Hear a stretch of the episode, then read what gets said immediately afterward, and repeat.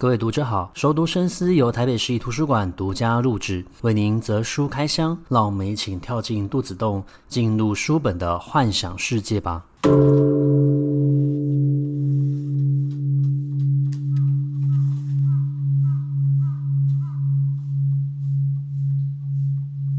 各位读者好，欢迎回到熟读深思。呃，不知道在前阵子疫情比较紧张的时候，大家是透过做什么样的一个呃兴趣或者说是活动来放松心情的呢？那以我自己个人的经验为例，其实我身边蛮多的人在这一段时间，他们是在从事所谓的园艺活动哦，包括我自己其实都会买几束花回家插，去改变空间的整体气氛，或者说是让整个空间可以有一些其他不同的一个生命力，然后跳出来。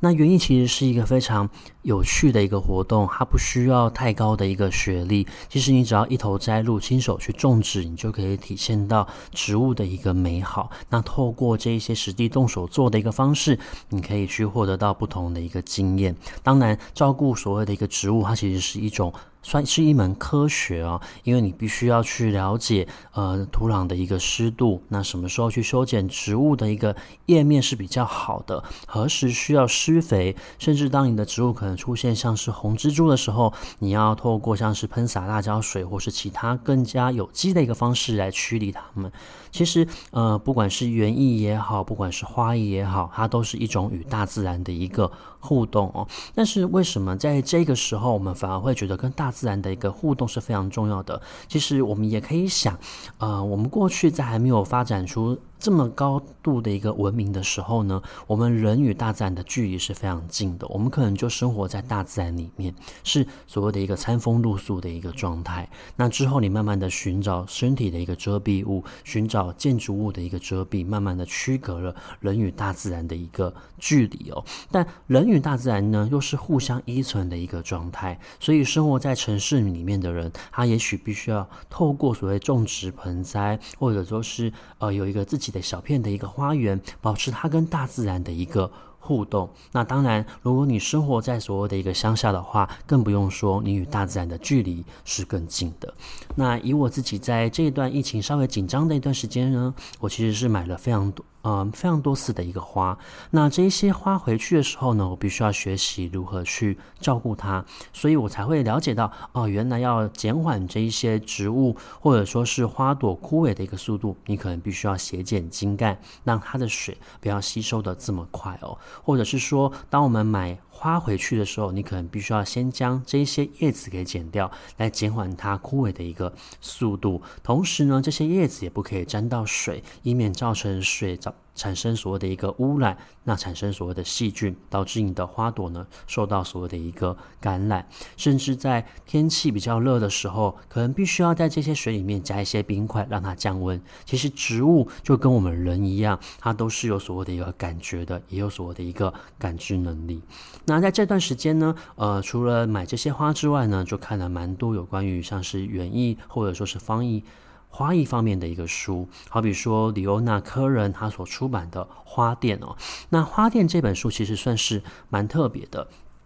我们刚刚讲过嘛，其实花不呃，不管是用在我们家里面当成是所谓的一个装饰，甚至我们的婚丧喜庆或是宗教庆典，我们可能都必须要使用到这一些花，所以我们多少其实都会有所谓收花或者说是送花的一个经验哦。那对于这些从事花艺的工作者而言，他们其实必须要付出非常多的一个心力去照顾这一些娇嫩的朋友，因为我们知道的，你不论是在搬。运它们，或者说是在运送它们，可能都会导致这些花朵的一个死亡。那甚至你去，你要如何去所谓修剪花枝，去去除所谓的一个繁叶，或者是说保持它的一个新鲜感，也都是一门非常重要的一个学问。所以去学习照顾这一些花，然后如何处理这一些花，它表现出来的也可能就是我们个人的一个人生哲学，还有生活态度。那《花店》这本书，它虽然非常的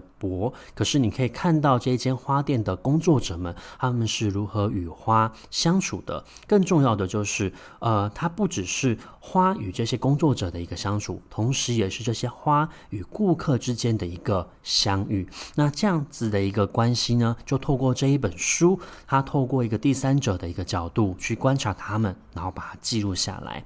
那除了里欧纳科人的这一本《花店》之外呢，我也阅读了另外一本书，它叫做《Kingfolk Garden》。那《Kingfolk》本来就是一本主要在主打生活风格的一个杂志。那他们每一年呢，其实都会固定的出版几本专书，其中呢，他们就出版了一本书，叫做《Garden》。那中文呢，就翻成所谓的“绿意”哦。那这本书呢，主要是在分享在世界各地他去从事园艺这一行的一个专家。那你会发现到，其实在这本书之中呢，有些人也许他原本就是所谓的一个花艺工作者或是园艺师，而有一些人可能是买了废弃的花园，然后将这一些植物。好好的保存下来，甚至有一些人呢，他是希望可以保存全世界所有的一个植物的种子哦。那么，你可以透过阅读这一本书，去了解到，其实植物对于每一个人来说，它都有不同的意义。包括在后面，它其实有做了一个所谓社群分享。那这个社群分享，呃，不像是我们现在在玩所谓的一个社群媒体，你想要拍照片，然后跟别人分享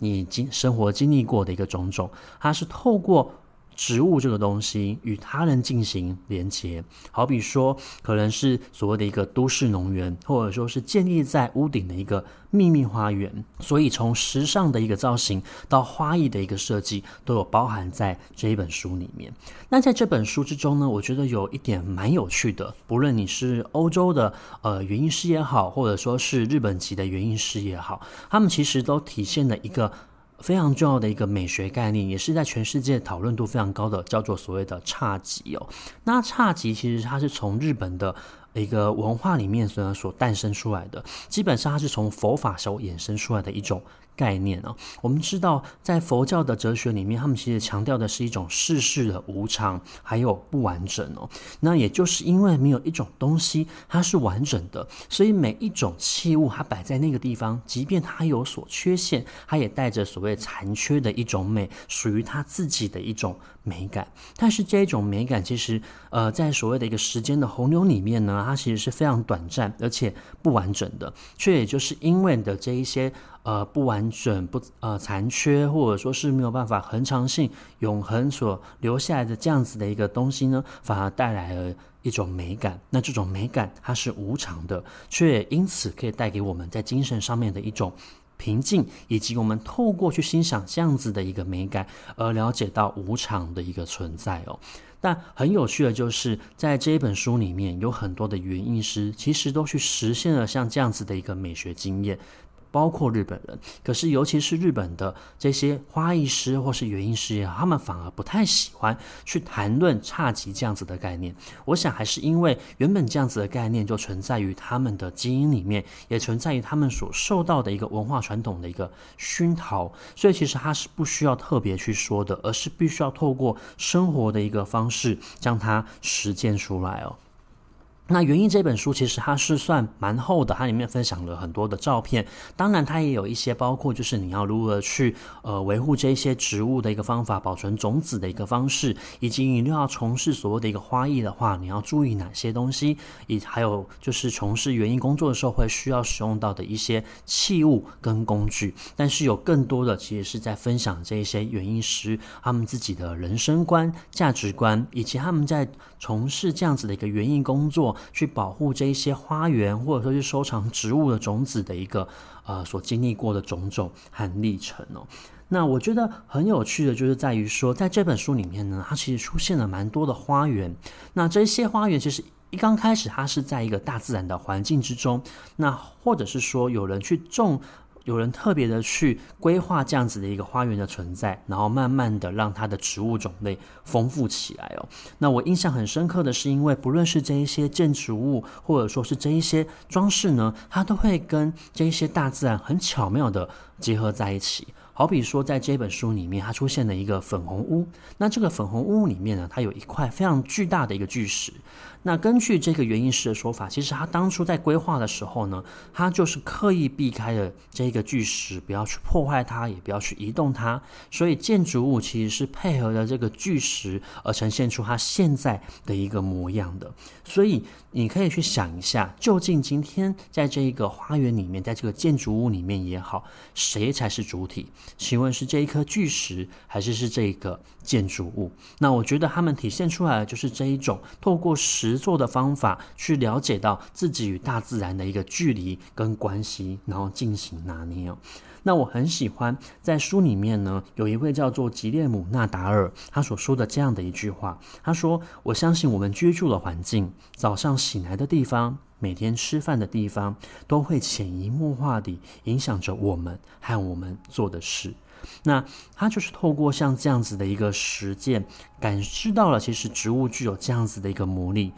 植物它不只是与我们一起生活，其实它也慢慢的去改变我们的一个内在哦。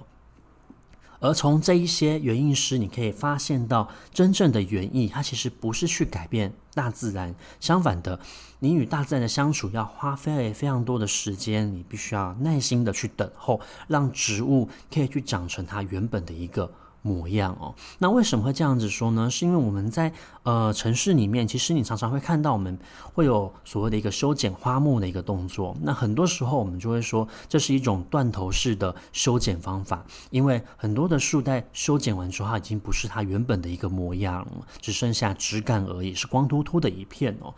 甚至呢，有些时候我们是把这一些植物呢，特别从 A 地移到 B 地，然后再用所谓的一个钢索去固定它。其实这些都是一种违反大自然的一个法则，你去干涉到了植物的一个生长哦。那迫使这些植物呢，它必须要改变它自己的一个样态，去符合你的一个期待。那在这本书之中呢，它分成了蛮多的一个呃区块去介绍的，有包括像是从事园艺的一个工作，从事花艺的一个工作，甚至有一些呃花艺造型师，他先是观察自然，再把这些自然进行拆解，最后呢，他透过纸花的一个方式去从事花艺的一个艺术设计跟创作。那最后一块呢，是有关于所谓的一个社群分享。那社群分享包括像是在哥本哈根，它有一个汽车拍卖场，上面就有一个所谓的屋顶农场。他们除了种植可以食用的蔬菜之外呢，他们其实也有自己养蜂。那这些生产出来的植物还有蜂蜜，他们透透过分享的一个方式，邀请更多的居民加入。那这些居民也许他们在呃饮用。呃，使用这些食物之后呢，他们也许会投入到园艺的一个创作，进而带动更多的人投入到这方面的一个呃兴趣活动。那另外呢，也有一些人是透过所谓的一个分享，去改变人们对于植物的一个印象。好比说，在国外有某一些国家，或者说是在美国的某一些州，大麻是合法的，但是也有一些州大麻是不合法的，那必须被禁止的，甚至你要犯刑的。那所以其中呢，就有一位总编辑，他就是透透过呃去种植所谓的一个大麻，然后以及与他人去分享大麻所带来的一些改变。或者是说应用在所谓的一个精神医学，或是放松，然后去改变大家对于这种大麻的一个印象哦。那我很喜欢另外一段话，也是出现在这个呃书里面，我觉得也很适合当成是在看这本书的时候的一个总结。他说：“是园艺一直是对我非常慷慨的，它让我有活着的一个感觉。那园艺或许就是。”这一群这这句话，也许就是这一群园艺家或者说是艺术家、花艺家，他们一直以来在这个领域从事的一个努力，他们让植物长成了原本的一个模样，而不会局限于一束花的状态。那么，他们透过照顾植物的一个方法，表现出他们的一个态度哦。那不论是园艺也好，不论是花艺也好，不论是前面我们所讲到的花店，或者说是在《King Folk Garden》这本书里面所感知到的，你可以发现到有很多人他们去接触所谓的一个植物园艺活动、花艺活动，他其实也是透过像这样子的一个方式去治疗自己。那这个东西就会牵涉到另外一个概念，其实就是所谓的一个园艺治疗。那园艺治疗其实是一个非常古老的一个科呃，古古老的一个科学也好，或者说你讲它是一种所谓的一个辅助疗法也好，因为它从古希腊、古罗马时代的时候，其实就已经有像这样子的一个概念存在了。那过去呢，我们是透过所谓的一个园艺治疗，它是一种所谓的一个辅助治疗的一个方法，让这一些有需要的人，他们透过接触植物，还有从事园艺的一个活动呢，去发挥植物的一个疗愈力量。那但其实我们透过跟植物互动的一个方法，植物也会受惠。好比说，有些植物它在听到音乐声的时候，它会去改变它自己的一个生长模式，它也会对所谓的一个声音是特别有感知的。那目前所谓的一个原因治疗呢，它已经不再是呃被大家丰富讨论的一个话题了。其实它用在所谓的一个治疗还有复健医学是非常多的。那原因就在于说，园艺这个东西呢，它其实是要透过我们的五感去感受的，包括你去抚摸植物，你去拨土、施肥、洒水，那你透过呼吸感受到所谓的一个芬多精的一个呃心理上面的一个感受，或者是说你视觉上面的一个美感感受，而透过动手做的一个方式呢，也会让我们产生心情上面的一个放松，还有平静。最重要的是，我们刚刚所讲到的，其实你透过观察植物，不论是它生长也好，不论是它死去也好，你可以透过植物的生长和凋零，去体会到世事变化的一个无常，排解你的忧虑。而这个过程，其实就是我们刚刚一刚开始在最前面所讲到的日式美学侘寂的一个概念，所讲到的一个无常，它的不完整。以及它的不永恒所带来给你的心灵上面的一个感受。那今天呢，我们大概就介绍到这个地方，也希望大家可以分享给我们，在这段疫情期间，你是透过什么样的一个方式去放松？如果说你是一个园艺或是花艺的爱好者，也欢迎跟我们分享你的植物，或是你所喜欢的呃植物照顾的一个书籍，或者是你所喜欢的一个植物类型是什么？那我们下一次的节目再见，拜拜。